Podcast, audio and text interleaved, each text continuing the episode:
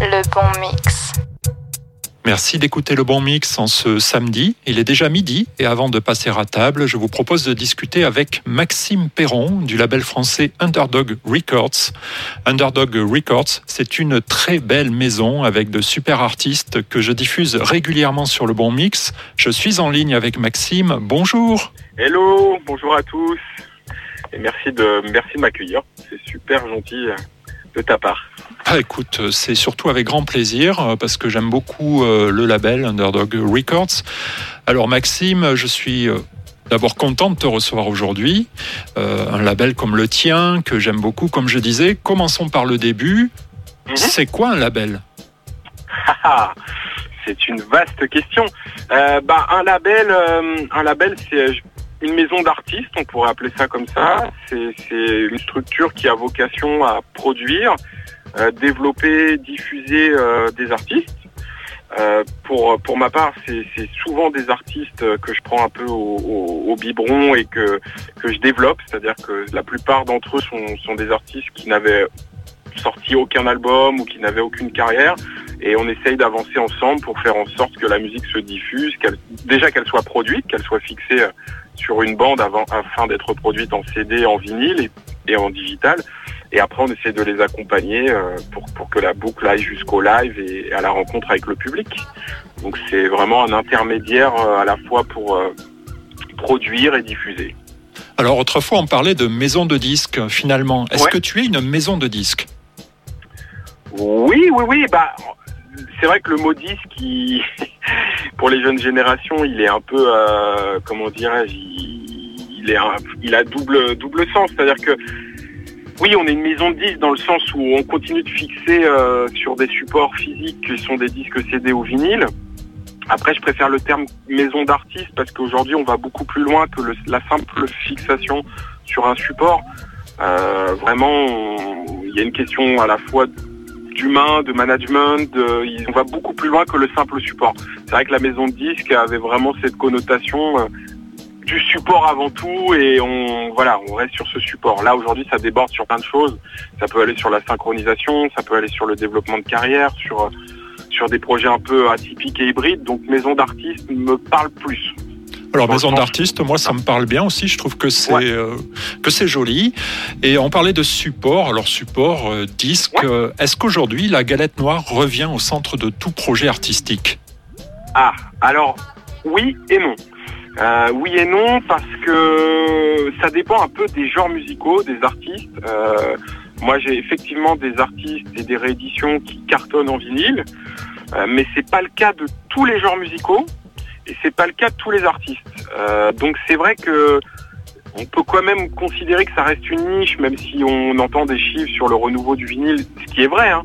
Mais si tu analyses bien les chiffres autour des ventes, c'est surtout quand même les grosses rééditions des gros artistes très connus, les Beatles, les Rolling Stones, qui tirent, euh, enfin tous ces grands groupes, hein, qui tirent vraiment les, les gros chiffres du vinyle. Et puis après, il y a nous, les petits labels indépendants, qui arrivons à, créer une petite économie en sortant des, des, projets un peu spéciaux sur des artistes dans une niche musicale précise. Moi, ce qui marche principalement sur le label, c'est mes rééditions de jazz funk, euh, jazz musique de librairie des années 70, où là, tu as vraiment un public de passionnés euh, qui écoute que sur du support vinyle et qui est complètement détaché du monde digital.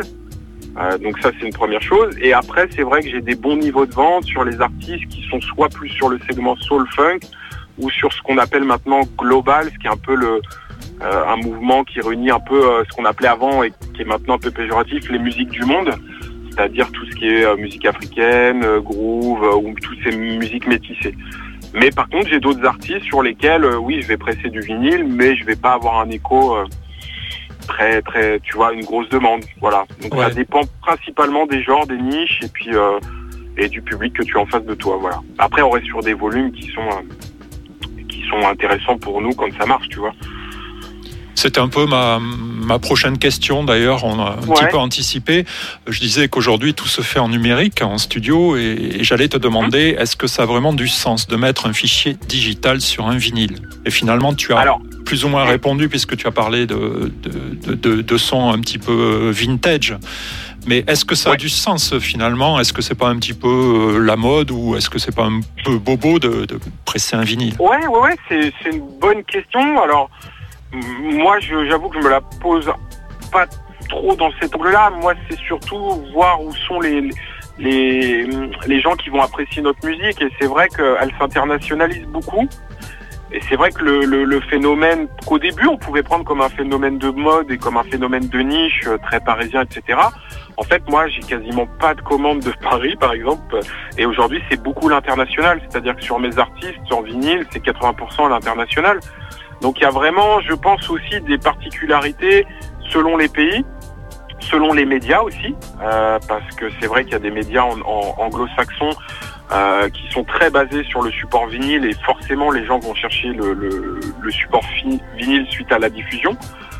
Donc c'est ouais c'est assez tu vois il y a, des pays par exemple le Mexique ou le Brésil avec lesquels je travaille beaucoup la consommation sur mes artistes est principalement faite sur YouTube ou sur le digital donc c'est oui il y a peut-être un effet de mode quelque part mais maintenant j'ai l'impression que ça se pérennise et qu'il y a vraiment une demande bon il y a aussi quelque chose euh, sur lequel nous on est assez euh, euh, sur lequel on fait attention, c'est que on, fait bien attention d'avoir un support vinyle et d'avoir un master pour ce support vinyle, c'est-à-dire de pas avoir une sortie comme tu dis pour le digital qui est la même que pour le support vinyle. Donc on a quand même un niveau de qualité euh, sur la sortie, sur le pressage. Euh, ouais, puis vous savez, vous savez faire aussi de belles pochettes, de beaux artworks. En fait, le vinyle, c'est un objet aussi. Voilà, j'allais venir, ouais. On, aime lire les crédits aussi. Euh, des, fois, il y a des, tas d'informations qu'on n'a pas forcément euh, quand on écoute un, fichier. En fait, j'allais venir, j'allais venir à, ça. En fait, c'était effectivement le, les gens quand on le voit. D'ailleurs, c'est rigolo. Il y a, y a beaucoup de gens qui commandent en double de peur de un peu d'être un peu précieux ou même un petit peu euh, ouais c'est presque maladif tu vois de garder un bel exemplaire euh, pas pour pas pas pour créer une valeur lucrative ou pour mettre de côté pour le revendre plus tard. Mais oui il y a cet amour de l'objet et et effectivement on essaye aussi d'avoir des graphistes qui font des belles pochettes colorées etc et bon moi à titre personnel j'adore acheter des vinyles tu vois. Et pourtant j'écoute aussi bien sur sur les plateformes de streaming etc mais j'y retrouve un confort, quelque chose que j'ai sous les yeux. J'ai plaisir à aller dans la bibliothèque, à, sortir un vinyle. Il y a quelque chose euh, ouais, qui est différent, qui est, qui est de l'ordre euh, ouais, peut-être du vintage, peut-être de prendre le temps, ce qu'on n'a plus avec les plateformes de streaming où on passe d'un artiste à un autre. Et je pense que le revers de la médaille du digital, c'est que les gens vont avoir un, besoin d'un retour comme ça à l'objet, de l'avoir sous les yeux, et aussi de pouvoir de temps en temps, non pas se repencher sur une playlist, euh, mais sur un, album en entier. Et ça, ça fait plaisir en tant que label parce que c'est vrai que sur les supports de streaming, nous, on fait un très très gros chiffre en streaming et c'est super. Mais quand tu analyses les chiffres, tu te rends compte que ça tourne principalement sur un titre d'un album, tu vois. Donc, et ce qui est euh, dommage parce qu'un album aussi, euh, il n'a pas été fait n'importe comment. les morceaux, ils sont ils sont mis dans un ordre particulier pour raconter une histoire en fait. Et, quand on écoute un titre comme ça dans une playlist, euh, bah, c'est bien si ça marche le stream, mais l'album euh, qu'on met du début à la fin, euh, je pense que c'est un moment aussi, c'est trois quarts d'heure qu'on passe avec l'artiste. C'est ça, je trouve que y a le temps s'arrête un peu et, et je pense que c'est plus une mode en fait, si tu veux. Je pense que ça a été une mode au début, mais ça ne l'est plus parce que on a besoin, comme tu dis, de ce temps de se réapproprier les choses. En ce moment, on est tous un peu en. On est en speed, on prend pas le temps et finalement, euh, ben, se mettre un vinyle, c'est aussi euh, se lever à la moitié, retourner le disque, mettre la face B. ouais, c'est.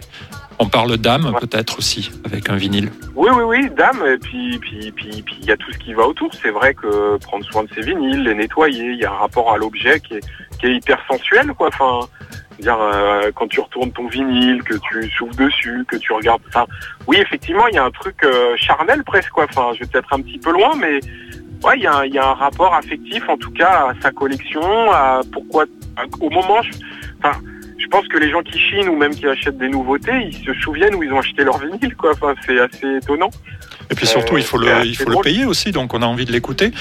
Bah, je m'attarde un petit peu avec toi parce que bah, maison d'artistes, maison de disques, label, j'ai surtout des, des artistes à mon micro et, là, il me tardait de t'avoir au micro aussi parce que voilà, c'est important aussi d'avoir un, un acteur, de, voir euh, l'autre côté aussi, de, savoir comment ça se passe. Et d'ailleurs, avant de parler des nombreux artistes que tu as signés, peux-tu expliquer aux auditeurs un peu la journée type euh, d'une maison d'artistes comme la tienne? Elle est, j'ai envie de dire, elles sont très variées. C'est souvent très différent. Euh, il n'y a pas de journée type en fait. Il euh, n'y a pas de journée type parce que le, principe même de mon, de mon travail est quand même d'être en lien avec les artistes. Et chaque artiste a des problématiques différentes à, un moment donné, euh, que ça soit sur un aspect euh, de sa production, sur l'aspect de sa pochette, sur l'aspect ou ce qu'on va chercher à faire avec cet album, sur l'aspect de trouver un tourneur. Donc il n'y a pas de journée type. Ça peut être une journée où je vais faire des dossiers de subvention parce qu'on est aussi des labels du monde culturel euh, hexagonal et on, a cette porte d'entrée qui nous permet d'avoir des aides pour produire nos albums, pour les diffuser. Donc ça, c'est quand même une chance, tu vois. Même si ça a mis du temps à, arriver, c'est normal, il faut faire ses preuves, il faut montrer euh, que tu fais de la qualité. Donc ça, ça peut être une journée type. Par exemple, euh, pas plus tard que, que vendredi, j'étais vraiment dans ces problématiques de faire des dossiers de subvention pour faire des clips, pour faire un album, euh, donc ça, c'est les journées que j'aime le moins. Est-ce que c'est aussi une aide que tu apportes euh, à l'artiste que tu bien signes C'est un, peu un one-stop shop Bien sûr, bien sûr, parce qu'aujourd'hui, euh, alors j'ai tous les cas, hein. j'ai des artistes qui souhaitent garder leur production, c'est-à-dire artistes autoproduits, et moi j'interviens en licence et en éditeur, c'est-à-dire ils veulent rester maîtres de leur production, et de plus en plus maintenant j'ai des artistes qui se tournent vers moi et qui qui veulent vraiment que je sois à la prod, que je sois vraiment euh, là pour lever des sous, pour que, que, j'intervienne sur euh, bah, le paiement des factures, etc. Donc j'ai tout type de profil. Il y a des artistes qui veulent vraiment aller au bout de leur démarche et qui sont vraiment, tu vois, juste à me livrer euh, le entre guillemets l'album terminé et genre je m'occupe plus de la diffusion, promotion, marketing. Et puis il y a l'inverse où je suis vraiment au balbutiement, où il y a rien, où on va chercher les les financements, où moi je finance aussi, où je finance les clips, la promotion, etc. Donc c'est c'est très varié. Et puis il y a des journées euh, comme aujourd'hui, tu vois, où... Ouais, ce matin, je crois que tu allais livrer des vinyles toi-même. Voilà, tu fais aussi euh, service euh, transport. Voilà, bah, en fait, on est des artisans. Hein, moi, il y a, tous les deux jours, je vais à la poste livrer les commandes des clients. Donc j'ai un rapport aussi avec mes clients qui est rigolo parce qu'à force, on se connaît. Donc ils ont des petits goodies parce que je reconnais les noms, les commandes, etc. Donc ouais, il y a, ces journées-là, il y a, les journées euh, de prospects, euh, d'artistes, donc qui sont des journées à essayer d'aller trouver euh, des nouveaux artistes à signer. Donc ça, ça peut être sur Internet, ça peut être du bouche à oreille, ça peut être sur Bandcamp par exemple. Donc ça, c'est hyper intéressant. Et puis le plus gros de mon travail, ça reste parce que j'ai été formé à ça à la base avant d'être sur le label. Moi, j'ai gardé une grosse partie de promotion en interne donc je fais, euh, je fais, je fais toute la promotion euh, euh, presse, radio et télé sur le label pour ce qui est de la France. Et après, je délègue sur la partie digitale à des agents spécialisés. Et puis pour l'export, où là, j'ai des attachés de presse sur, en Allemagne, États-Unis, en Angleterre. Voilà, c'est un petit peu ça les journées. C'est un petit peu c'est jamais pareil. Bon, en tout cas, j'ai prévu un petit volet euh, promotion euh, tout à l'heure, parce qu'on va écouter aussi euh, pas mal de musique, c'est normal. J'ai aujourd'hui une maison d'artistes en ligne sur le Bon Mix, donc on va s'écouter pas mal de trucs. Je sais, Maxime, que tu écoutes souvent le Bon Mix, et finalement, eh c'est toi qui vas faire la programmation durant cette heure que nous allons passer ensemble. oui, je te laisse carte blanche, mais je t'ai demandé quand même quelques exclusivités pour nos auditeurs. Alors, Underdog Rick ce sont de nombreux artistes, on va rentrer un peu dans le détail, qui couvrent un registre euh, assez large, même très large. Funk, soul, hip-hop, dub, reggae, afrobeat, pop, brésilien, latin, créole, jazz, électro, rap, rock. Voilà, là, là, là, là, là. Alors, des artistes comme euh, Joao Selva, qui cartonne en ce moment avec son nouvel album Navegar, bah, qui est partout, euh, The Brooks, Flox, Otis Stax, The Bongo Up, Dodeline, Parson Jones, Congo Punk, Tribeca. Je vais même pas tous les citer, il y en a beaucoup. Oui, il y en a beaucoup. Ouais, beaucoup. Ben, c'est un gage de sérieux pour euh, ta maison d'artistes. C'est une maison où les artistes se sentent bien apparemment, sont bien épaulés, et puis ça marche. Et dans ces artistes, il y a aussi John Milk. On va s'écouter un titre qui ne sortira qu'à la fin de l'année. C'est donc une grosse exclusivité parce que tu m'as dit que le titre n'est pas dans son mastering final. Qui est cet artiste, John Milk? Alors, John Milk, c'est vraiment une, rencontre euh, humaine avant tout. J'ai vraiment eu un flash sur euh, l'être humain, sur, euh, sur l'artiste, parce que ça faisait longtemps en fait. Moi, je suis un grand fan de, à la base, vraiment la musique qui, qui coule en moi, c'est tout ce qui est soul funk, vraiment. C'est vraiment la pierre angulaire de, de, ma, de, de ce que j'écoute, de ce que j'ai dans ma librairie musicale, etc. Et je cherchais depuis très longtemps un artiste, euh, euh, un artiste soul funk euh, à la couleur un peu, tu vois, Meilleur Ossorn ou Jamie Lidl des, des premiers albums. Mhm. Et, et, et, il s'est avéré que est arrivé sur mon bureau le premier album qu'il avait autoproduit de John Milk, Treat Me Right. Bruno Patchworks était, derrière. Donc Bruno Patchworks, c'est aussi le producteur de Joao Selva, de Voilà, de Mr. President, de David Walters, enfin de voilà, super producteur lyonnais qui, est vraiment qui a fait Bongo Hop aussi, enfin super. Et j'ai vraiment flashé sur cet album qui mélangeait des titres vraiment funky, avec une, voix assez aiguë, avec euh, ce côté soulman, avec des belles balades. Euh, enfin voilà, j'ai eu vraiment un gros coup de cœur. On a sorti son album, ça a été un très beau succès. On a, on a même réussi à faire deux télé nationales. On a eu une super tournée, on a eu des médias unanimes et j'étais vraiment fier de, voilà, et on continue ensemble du coup. voilà. Ben, on va écouter ce Don't Blame the Hammer. C'est donc le titre de John Milk qui sortira en fin d'année. On écoute. Le bon mix. Joey was a craftsman. He was working hard. He knew how to make a living out of his tool and art. Joey had a hammer. He could handle it well, so well. His boss were satisfied as far as he could tell. And it never came to his mind to put the blame on the hammer. Piece of wood and steel are the mirror of the master. Never came to his mind to blame the hammer. I remember what Joey used to say. Don't blame the hammer. Never blame the hammer for crushing your hand down. Remember, one hand is hurt when another one's dry. Don't blame the hammer. Never blame the hammer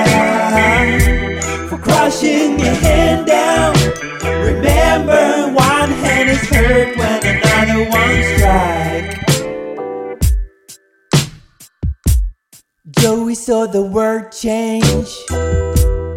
People getting smart. Building up new digital tools to, yeah. Fill up their lives in cart. Joey didn't mind, really. Except the people were getting crazy. Blaming on the new tool they just made, yeah transforming their lives, it's shaded. But never came to his mind to put the blame on the hammer. Piece of wood and steel are the mirror of the master. Never came to his mind to blame the hammer. Remember what Joey used to say. Don't blame the hammer. Never blame the hammer. For crushing your hand down. Remember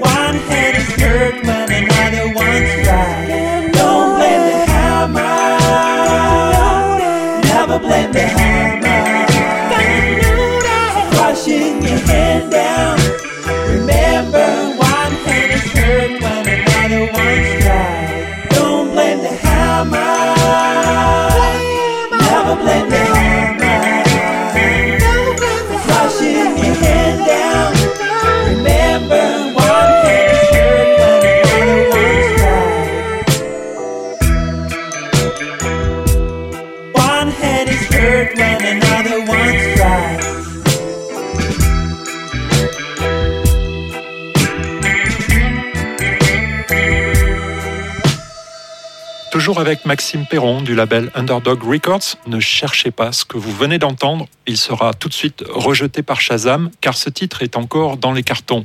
Maxime vient de nous le sortir juste pour le bon mix et c'est très très bon. On a vraiment de la chance aujourd'hui. Maxime, comment on va dénicher des artistes de qualité comme ça?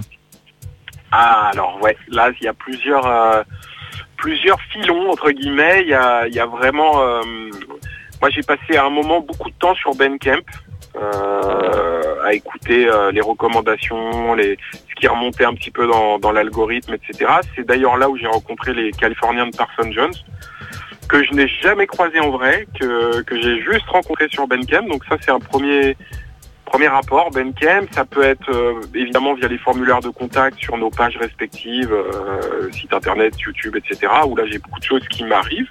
Donc on écoute tout déjà, ça c'est voilà. Et puis après c'est vrai que ces derniers temps j'ai eu une, espèce de filière, de mafia lyonnaise euh, qui, a fait d'ailleurs que beaucoup de gens pensaient que le label était lyonnais parce qu'en fait il y a, y a, eu The Bud Shakers, il y a eu The Bongo John Mill qui à l'époque était lyonnais, avec Bruno Patchworth qui est à Lyon, Joao Selva qui est à Lyon, Dodeline qui est à Lyon. Et en fait là c'est vraiment, ça a été une rencontre euh, il y a une grosse scène groove à Lyon en fait, où tous les musiciens jouent les uns avec les autres. Et, en fait, les, projets me sont arrivés un peu aux oreilles comme ça. Electric Mamba, c'est pareil. Euh, Mario était percussionniste et est percussionniste sur The Bongo Hop, qui m'a envoyé le projet. Enfin voilà, tout, ces, tout cet apport s'est fait par le bouche à oreille, par les musiciens qui jouaient avec les uns et les autres. Et puis, euh, puis voilà, il y a aussi des gens qui me contactent un peu à l'ancienne et ça me fait toujours plaisir de recevoir par voie postale euh, des CD, etc. Enfin voilà, voilà, c'est assez assez divers. Et le mot diguer est très à la mode. Est-ce que tu as le sentiment de diguer des fois? Est-ce que tu prends ton sac à dos, t'appelles et, et tu vas un peu à la recherche de certains talents? Alors moi, c'est en fait c'est marrant parce que le, mot diguer, il est il est je trouve plus ancré dans dans, les rééditions, plus euh, plus d'aller chercher des pépites non rééditées, tu vois, sur des musiques un peu un peu vintage, etc. Donc ça, je l'ai fait sur les musiques de librairie, de rééditer des choses un peu rares. Par contre, c'est vrai que ouais, dénicher, euh, ouais, tickets, oui, ça m'a, oui. de toute manière, si tous les projets que j'ai en catalogue, peut-être à part un ou deux, sont des artistes pris euh, alors qu'il y avait rien, quoi. C'est-à-dire qu'il y avait, pas d'album, il n'y a jamais eu de sortie de single. Donc c'est vrai que oui, c'est plus que diguer là, c'est carrément euh, aller chercher euh, à la source le, projet quoi. Alors Dodeline, c'est un trio lyonnais, bien sûr, tu viens de le dire. Bah, je passe souvent d'ailleurs sur le bon mix, un bon assemblage de plusieurs sensibilités musicales comme l'électro, jazz créole, des percus aussi antillaises. Qu'est-ce que tu peux nous dire de Dodeline? À Dodeline, c'est euh, un projet qui me tient vraiment beaucoup, beaucoup, beaucoup à cœur pour plusieurs raisons. Euh, la première, c'est que ma compagne est, est antillaise. Donc c'est vrai que je, connais la culture antillaise, j'y suis souvent allé, je, trouve que c'est une culture qui est très riche, que ce soit musicalement, culinaire, les traditions, enfin voilà. Et c'était un peu comme John Milk, je, rêvais dans ma tête de trouver un, un groupe euh, capable de faire sonner l'héritage des musiques antillaises et créoles, mais pas en surfant, tu vois, sur le côté euh, ancien, euh, mais vraiment en, le, mélangeant au son moderne. Et c'est vrai que c'est assez hallucinant, parce qu'au moment où, je pensais à, ça, euh, bah, m'est arrivé le projet de via, Nao, que je salue au passage, qui était l'acolyte euh, manager de David, qui est aux manettes du projet d'Odéline, qui l'avait accompagné sur Dawatil, etc., et qui m'a envoyé ça vraiment au moment où je cherchais quelque chose. Et à cette époque-là, il n'y avait rien du tout. Il n'y avait aucun projet chanté en créole. Euh, de façon alternative, en reprenant quand même les, les tambours K, parce que c'est quand même les tambours sont quand même euh, euh empreints de, tradition. Mais David a réussi à mélanger euh, l'assaut, l'électro, parfois même le dub sur les, morceaux qui arrivent, là, les prochains morceaux. Et franchement, voilà, j'avais vraiment ce rêve euh, de trouver quelque chose. Alors là, on est sur, euh, c'est du créole martiniquais. Et, voilà, et je trouve que c'est vraiment super réussi. Et ce qui est, qui est d'autant plus flatteur pour ce projet, c'est que honnêtement personne n'y croyait quand on l'a sorti et qu'on a vraiment une promo incroyable. On a une tournée incroyable. On a réussi à signer en tour en Angleterre, de jouer au WUMAD au Chili, en Angleterre, de faire une tournée de, de, plus de 100 dates et, d'être opéré. Et ça, j'en suis vraiment heureux par, par les Anglais et de travailler avec les Anglais euh, sur ce projet-là. Et ça, c'est vraiment super. Ça veut dire qu'on a réussi à, Les Anglais sont hyper pointilleux sur le côté alternatif et de la revisite des choses. Et c'est voilà, c'est vraiment une grande fierté, quoi. Alors tu m'as fait passer le titre Cafo Beat que tu as sélectionné puisque tu es euh, DJ aujourd'hui sur le bon mix et c'est le Patchworks remix. On se eh retrouve juste après. Le bon mix.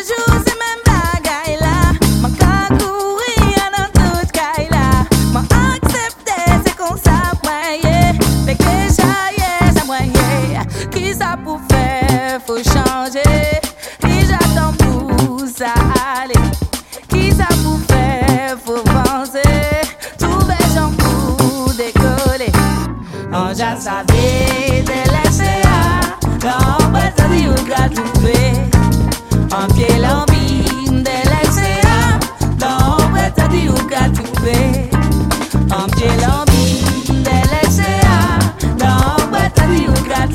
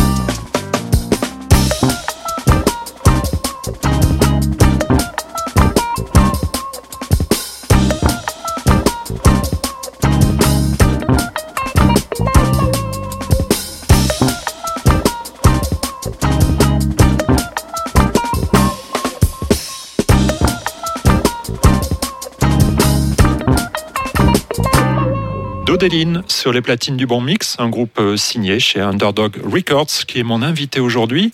Maxime, le label a 17 ans, c'est à la fois peu mais déjà beaucoup, bah, ce qui est bon signe. Que faisais-tu avant de te lancer et pourquoi tu as fait ce grand pas à l'époque? J'ai un parcours un peu atypique, comme beaucoup de gens, je pense, dans la musique. Euh, moi, à l'époque, en, tout cas, je savais pas trop quoi faire, donc j'ai un parcours un peu littéraire. J'ai fait d'abord un bac. Ensuite, j'ai fait un BTS tourisme parce que j'étais très attiré par, euh, par les voyages, par, par tout ce qui était découvert. Donc, ça a été une partie de ma vie. Après, je suis reparti en maîtrise d'histoire de l'art. Donc, rien à voir toujours avec la musique. Et, en parallèle, bah, j'ai travaillé dans des galeries d'art contemporain, mais j'avais toujours ce truc de la musique en moi. Et j'ai réussi euh, à bifurquer un moment et travailler chez un distributeur, euh, un distributeur de, CD, de, CD de vinyle, de musique en fait. Oui. Donc un distributeur, c'est un, une société qui en fait permet le lien entre les artistes et les magasins, qui permet de d'atteindre, euh, oui, les, canaux de distribution. Voilà. Euh, et, donc voilà, mon parcours, il, a commencé à être intéressant là parce que j'ai appris le, pas mal de métiers au sein de cette, maison qui s'appelait Rue Stendhal, avec un Gilbert Castro, qui est un des plus grands producteurs euh, français, qui a créé le label Celluloïd, enfin vraiment, enfin qui a, c'est incroyable quoi le parcours de cet homme-là. Merci à lui. Euh, et, en parallèle, le label existait déjà, mais, mais c'était vraiment une, blague en fait.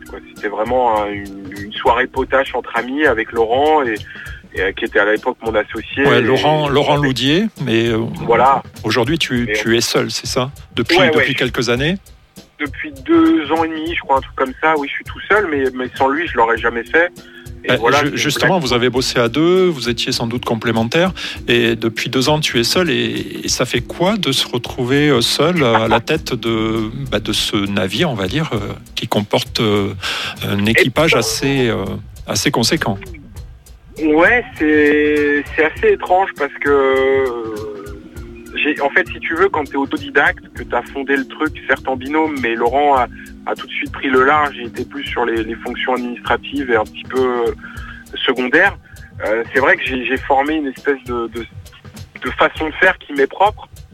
Donc je me suis souvent posé, là, et qui plus est avec les 15 ans qui sont arrivés il y a deux ans, la question est-ce que je devais, euh, tu vois, embaucher, travailler? Et en fait, je crois que j'en suis incapable.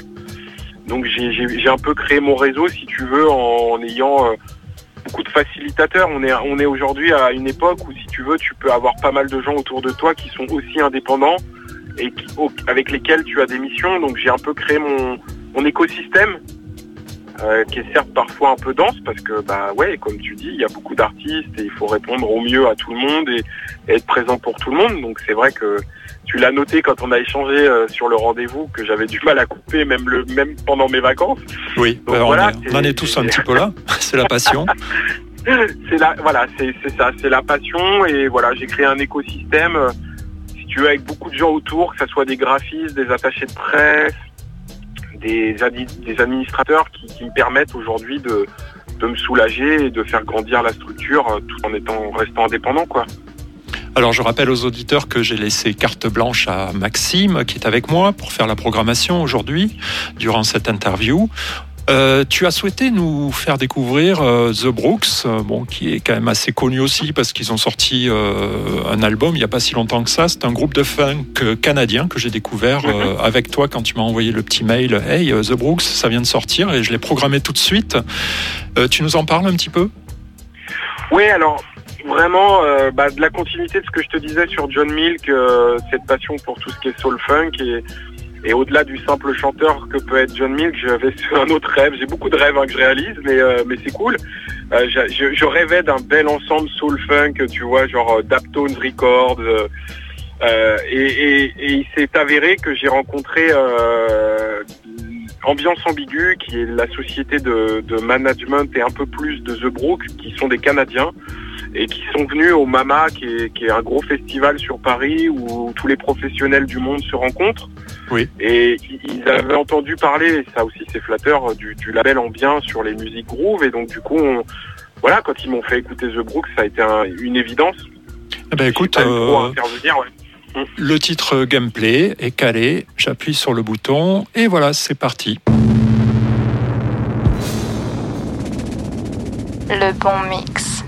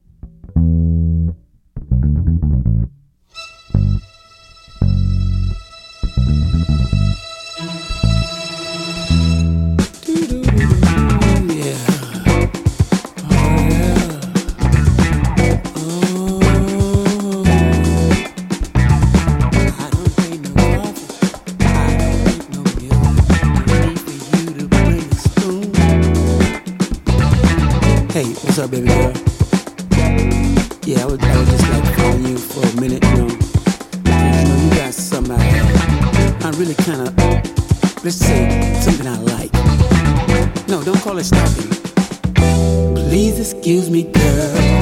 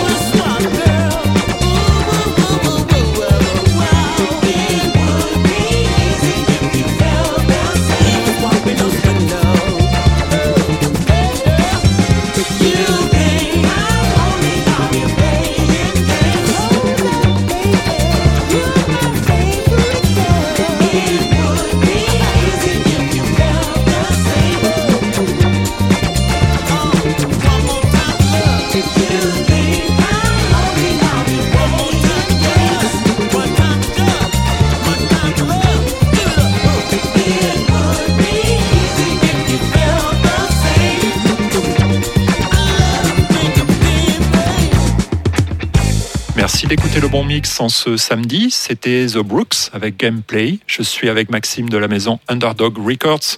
Pour ceux qui nous rejoignent en cours de route, durant une heure, on s'écoute de la bonne musique que nous choisit Maxime dans le catalogue de son label. Je voulais aborder avec toi les plateformes. On sait que 60 mhm. 000 titres nouveaux arrivent chaque jour sur la plateforme qui commence par S et qui finit par Y. Vous avez trois secondes pour la trouver. Ça y est, c'est bon. Est-ce qu'il n'y a pas une sorte de confusion entre quantité et qualité? Ouais, je suis un peu partagé sur ces questions-là parce que, ouais, oui, oui, c'est une évidence. C'est une évidence que y a, y a, par rapport à l'époque, moi où je travaillais dans la distribution, il y a trop de choses qui sortent. Mais est-ce qu'on peut avoir un avis là-dessus, je ne sais pas. En tout cas, euh, tu, tu, utilises ces plateformes aujourd'hui, je pense, pour, euh, pour, ta promo. Moi, si, tu veux, si tu veux, rétrospectivement, j'ai relu une tribune que j'ai faite avec 200 labels euh, indépendants quand Spotify est arrivé sur le marché, qui est paru dans les Inrecuptibles, que j'ai relu il n'y a pas longtemps. Oui. On était tous opposés. mais aujourd'hui, si je suis si je suis mon cheminement passé, il, il marche plus en fait.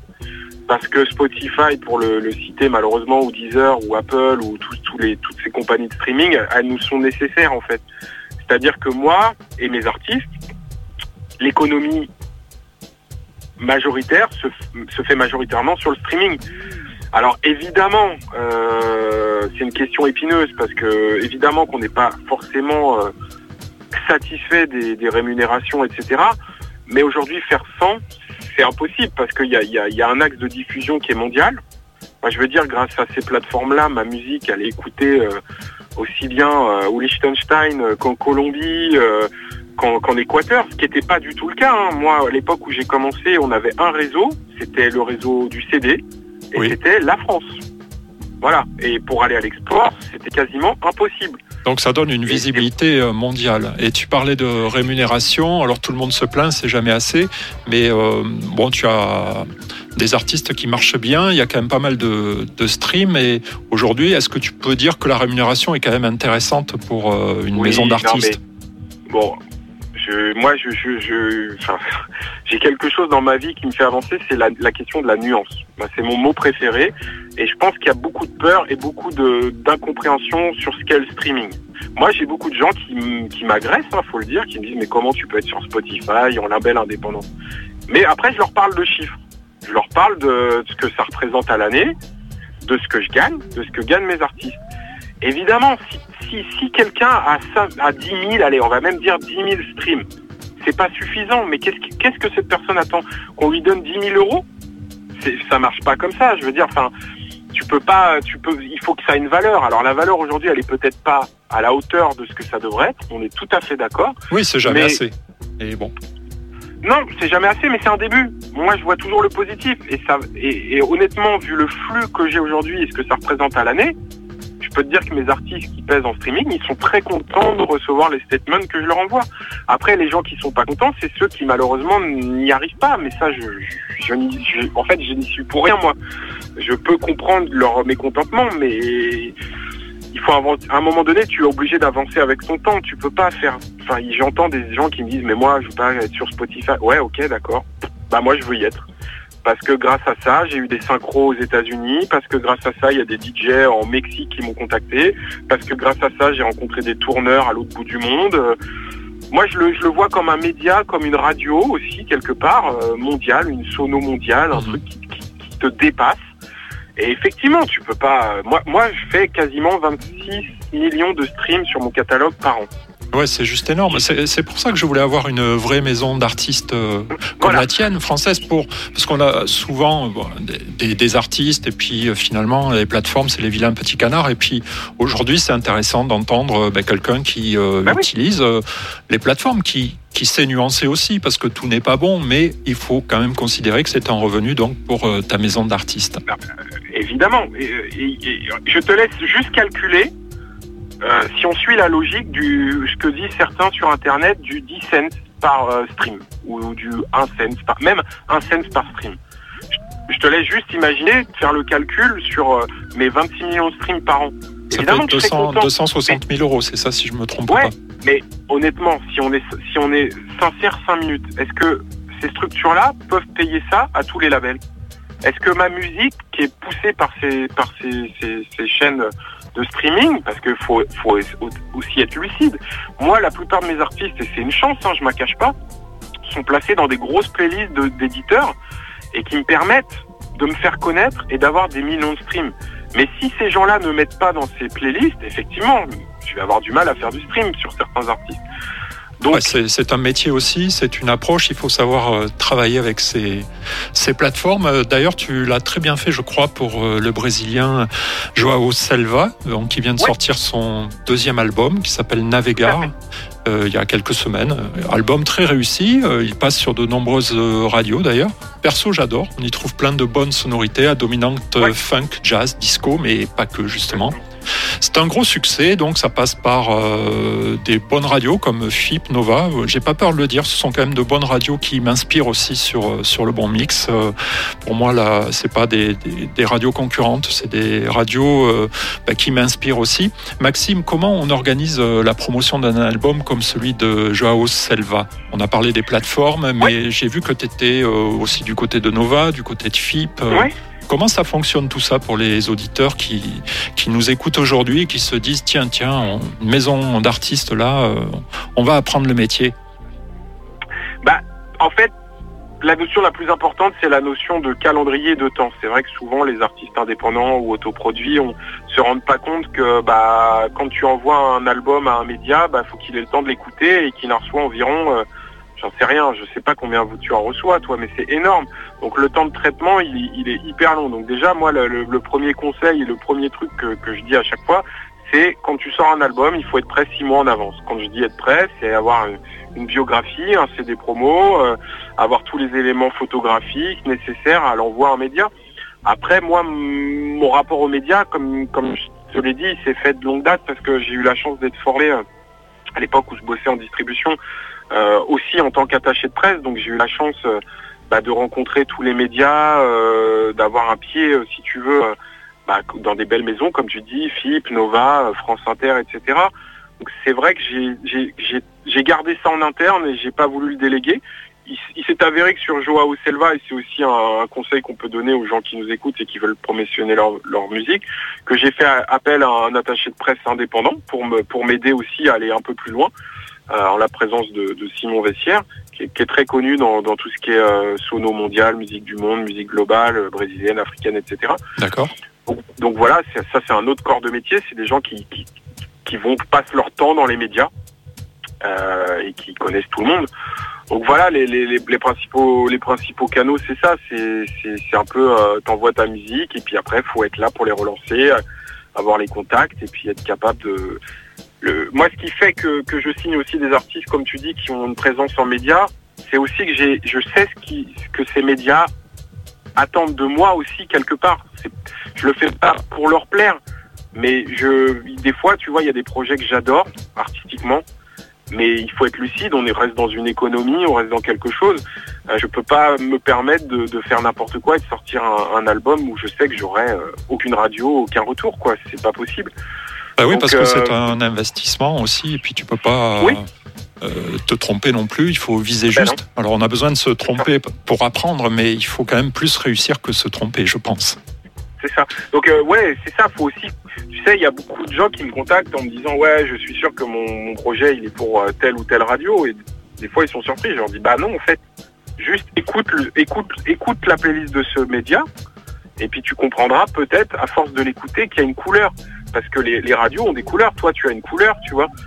Euh, et, voilà, donc euh, donc c'est aussi ça le travail, c'est de pas tu vois, de pas se faire euh, trop embarquer par la passion, parce que des fois, tu as des trucs qui te sautent aux oreilles, et puis tu as la raison qui dit, mais attends, mais en fait, ok, c'est génial, mais tu vas en faire quoi, en fait, de ce projet?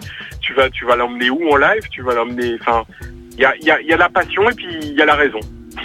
Ouais, je pense que c'est bien résumé, c'est intéressant. Euh, bon, souvent même, on peut avoir un bon produit, avoir écrit de, belles chansons, et, puis s'il n'y a pas la communication derrière, si on communique pas vers la bonne cible, on va se, planter, se, ramasser. C'est un peu comme un chef cuisinier. Euh, il a le bon produit, mais s'il rate la cuisson, euh, ça sera pas bon. Tout à fait. C'est exactement ça. Faut que l'alchimie se fasse. Et après, il y a un truc qui est super fascinant dans nos métiers, c'est que mine de rien, c'est toujours le public qui décide. Et ça, c'est super chouette parce que t'as beau avoir tous les médias de la terre, euh, t'as beau avoir tout ce que tu veux, au bout du bout du bout du bout, c'est l'auditeur, c'est la personne qui écoute la musique qui décide si, ça va marcher ou pas en fait. Et ça, c'est quand même chouette quoi. On va écouter euh, Joao Selva, euh, puisque le public a décidé euh, que ça allait marcher parce que le public aime. Et tu as sélectionné Cadet Vossé. On écoute. Le bon mix.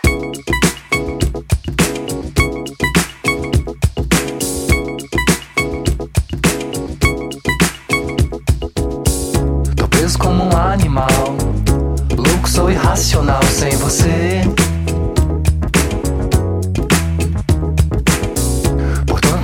Leve a mal. Não há nada de natural sem você. Minha vida fica sem sal. Faço pacto com maioral sem você.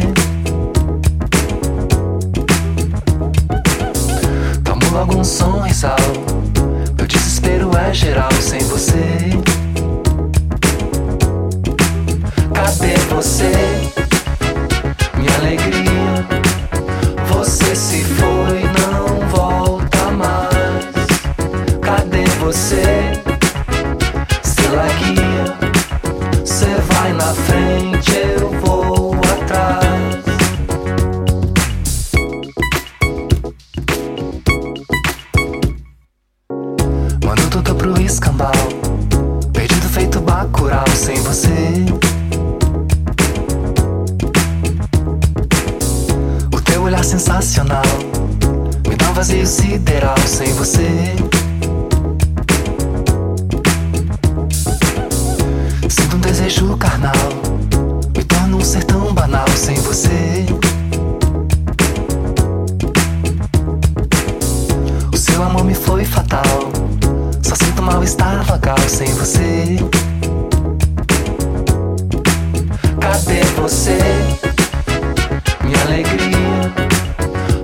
Você se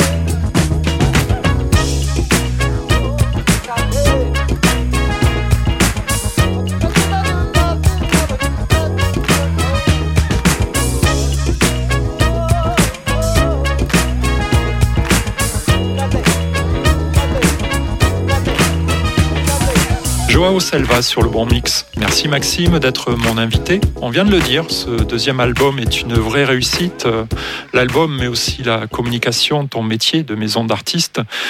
Maxime, qu'est-ce qui a changé entre la communication euh, de lancement d'un album aujourd'hui comparé à hier? Euh, Hier, je parle bien sûr d'il y a quelques années en arrière. Eh ben, plusieurs choses. C'est justement lié aussi à ces modes de diffusion. Moi, quand je suis arrivé en, en maison de distribution, t'avais le un média ou deux. Euh, euh, ça suffisait, en fait. Tu vendais tes 10, 15, 20 000 disques. Aujourd'hui, ce qui est hyper passionnant, c'est que les canaux de diffusion, ils sont multiples. Et tu peux... Avant, si tu veux, pour réussir, il y avait une chose à suivre. Tu savais qu'il fallait absolument avoir tel ou tel truc et que c'était bon et que ça allait rouler. Aujourd'hui, bah, il y a, y a plus, y plus, y a plusieurs modèles en fait pour diffuser sa musique. Moi, il y a, des artistes autour de moi ou des labels qui, sont complètement coupés des médias dits traditionnels, qui sont dans des choses plus liées au digital, au monde de diffusion alternative, qui ont touché l'export par différents biais. Donc ça, c'est super intéressant et ça rejoint aussi la qualité que peut apporter le streaming dans dans, dans si tu veux l'ouverture au monde quoi. C'est-à-dire être capable de toucher euh, parce qu'un jour tu as un DJ brésilien qui t'a découvert sur tel ou tel truc va te jouer. Donc ça c'est super intéressant et puis après les canaux plus plus, plus classiques qu'on énonçait juste avant quoi les, les médias euh, euh qui sont quand même des vecteurs de quand même de j'allais dire qui rassurent si tu veux par exemple quand tu veux tourner avec un artiste tourner c'est-à-dire faire des dates de concert oui. euh, aller sur des festivals on va dire que les médias classiques ont encore un, un, poids super important pour, pour, pour ces décideurs et programmateurs. Ils, ont, ils sont quand même rassurés quand tu arrives avec une radiodiffusion sur Nova, FIP ou, ou Inter ou un Télérama en presse, etc. Donc c'est euh, rassurant pour certains et puis pour certaines musiques aussi. Ouais, c'est une sorte et de puis, caution. Voilà, c'est comme un label qualité, tu vois. C'est c'est voilà, t'es tamponné sélection FIP, t'es tamponné Nova M, t'es tamponné euh, Télérama, tu vois, c'est. Bon, j'espère que j'arriverai à tamponner un jour euh, le bon mix, ça serait bien. Eh ben, Il va falloir travailler, travailler euh, encore. Pour, pas si loin, hein. t'as quand même euh, une belle, un bel auditoire. Ben, je te remercie. Mais, euh, mais c'est vrai que voilà, c'est ça joue sur des labels qualité aussi la réussite d'un projet, tu vois. Alors, à propos de qualité, je te propose de partir sur euh, The Bongo Hop que tu as sélectionné mm -hmm. aujourd'hui pour les auditeurs. Je passe aussi euh, très souvent sur le bon mix. D'ailleurs, je passe quasiment tout ton catalogue. Alors, c'est le trompettiste Étienne Sevé qui a créé ce groupe. Très inspiré apparemment par les huit années passées à Cali, en Colombie. Quelle est l'histoire de ce groupe? Eh ben, Étienne, en fait, c'est assez, euh, assez génial parce que c'est quelqu'un qui, euh, qui a un grand, enfin, comme tu l'as dit, qui a passé beaucoup de temps en Colombie. Donc, qui s'est vraiment imprégné, qui a vécu là-bas, qui, qui est imprégné de la culture, qui parle couramment espagnol, qui est, qui est, qui est, très ouvert à la culture en général, qui a, qui a eu la chance là-bas de rencontrer et de vivre aux côtés de Quantique, euh, le fameux Quantique. Oui. Euh, euh, enfin, moi, le perso que j'adore. Hein, J'en passe pas mal aussi hein, sur le voilà. mix. Et c'est vrai qu'Étienne était à la base, on se connaissait euh, d'un autre biais, parce qu'il était journaliste dans un magazine que j'adorais, qui s'appelait World Sound. Et, du jour au lendemain, en fait, justement, il me semble ne pas ne pas dire de bêtises. Étienne, désolé si c'en est une, mais il me semble que c'est Quantique qui l'a encouragé euh, à prendre sa trompette et à, y croire. Et c'est vrai qu'Étienne, du coup, s'est mis à produire, s'est mis à faire venir ce que j'aime beaucoup dans son projet des chanteurs de divers horizons. Il y a aussi bien Nidia Gongora qui était déjà présente sur les projets Onda Tropica et de, et de Quantique, euh, qui est une grande chanteuse colombienne. Il a fait venir des, des, des, des chanteurs que lui il a découvert, des chanteurs français ou, ou haïtiens, etc. Et ouais, j'allais t'en parler, qui ont euh, chacun leur histoire et des fois certaines un petit peu amusantes parce qu'ils sont vraiment issus de divers euh, milieux. C'est ça. Oui, bah tu sur le dernier album, t'as Greg Fripp par exemple, tu vois, qui, qui vient plus du monde du hip-hop et du rap. C'est vraiment euh, Étienne, c'est vraiment quelqu'un qui, a une ouverture culturelle et, sur le monde. Euh, ouais, c'est génial, quoi. C'est vraiment, c'est un voyage. Et c'est marrant, ça s'appelle Part One, Partout, Satin Garona, parce que lui aussi, il vient de Bordeaux.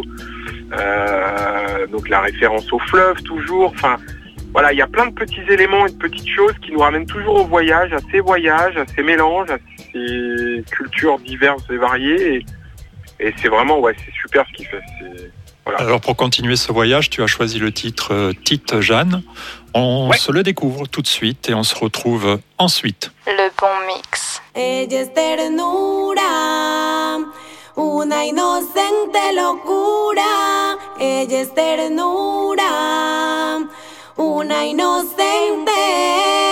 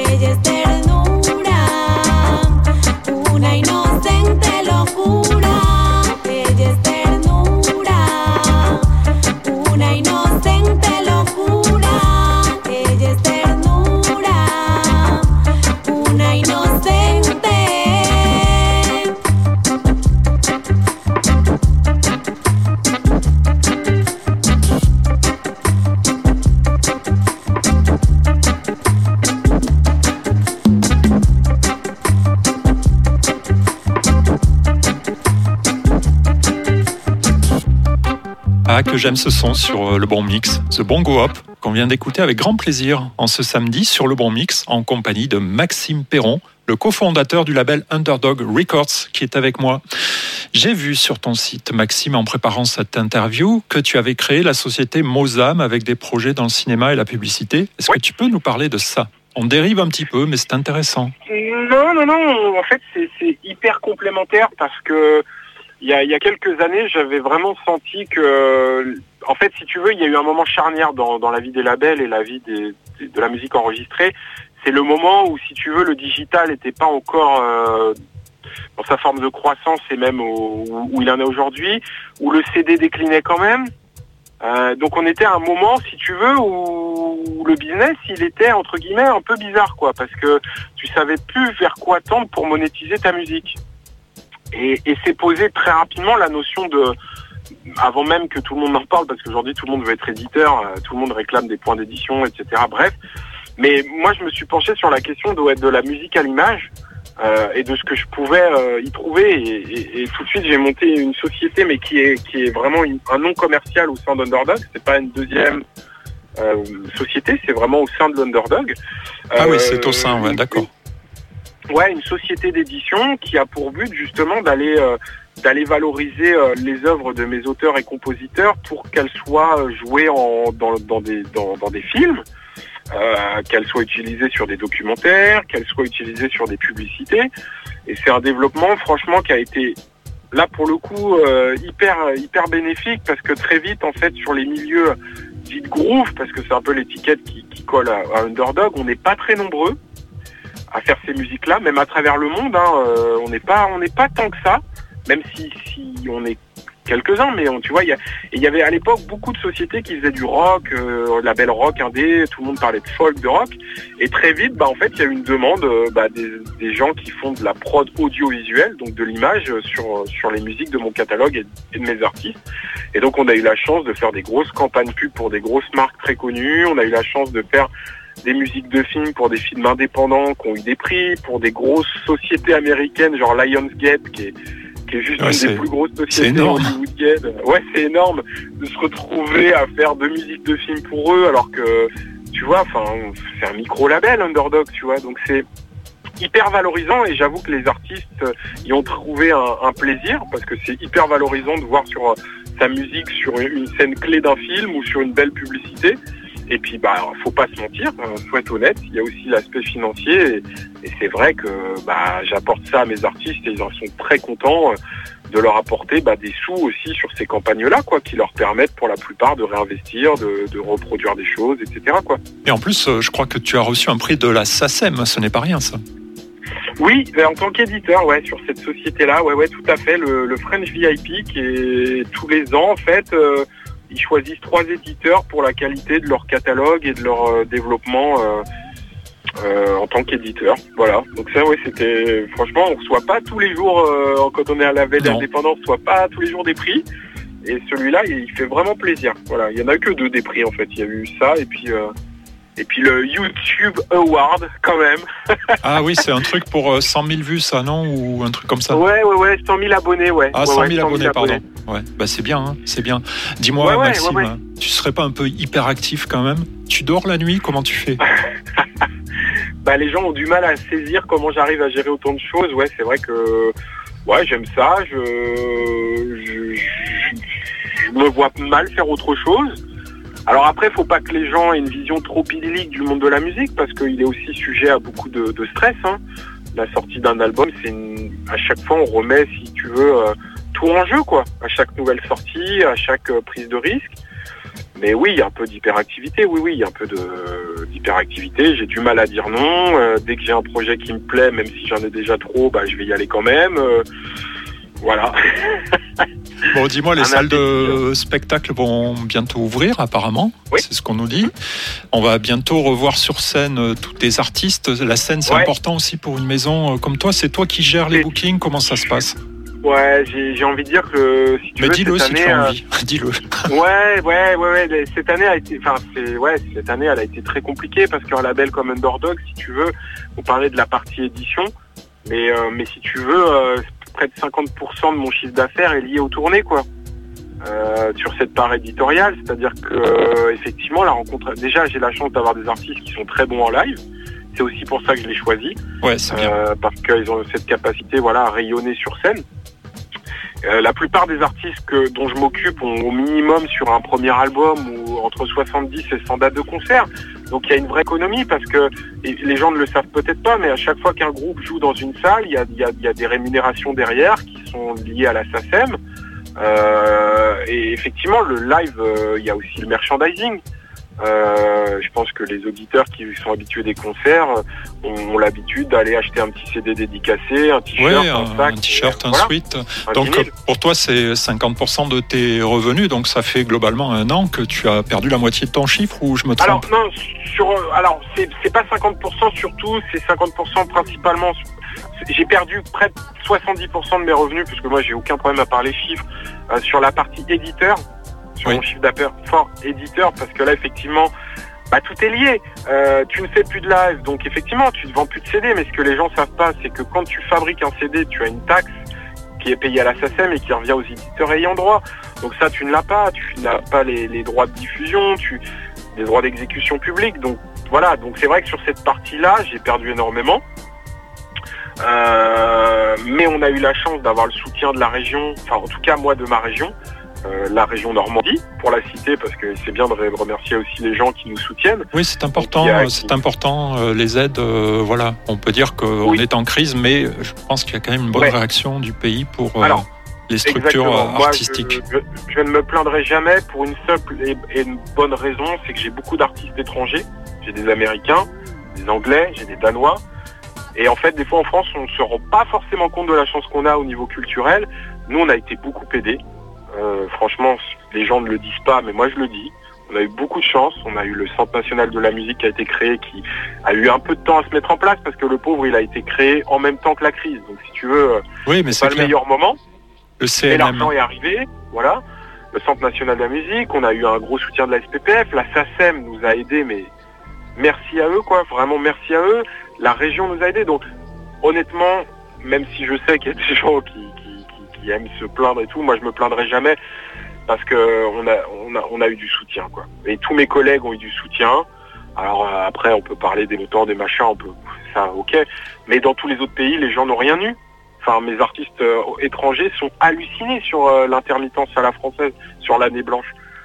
Tous mes artistes anglo-saxons ont repris un travail hein, à côté. Donc, Oui, mais C'est clair. hein, je, je, je connais des, des intermittents euh, ben, proches, puisque dans ma famille, euh, qui euh, ne se plaignent pas non plus et qui reconnaissent que ben, ils ont été très très aidés. Et puis même, euh, ça sera quand même difficile de redémarrer parce que quand ah on, bah oui, oui. oui. je dis pas qu'on abuse, mais on s'habitue à ces situations qui sont quand même inédites et incroyables et va falloir s'y remettre.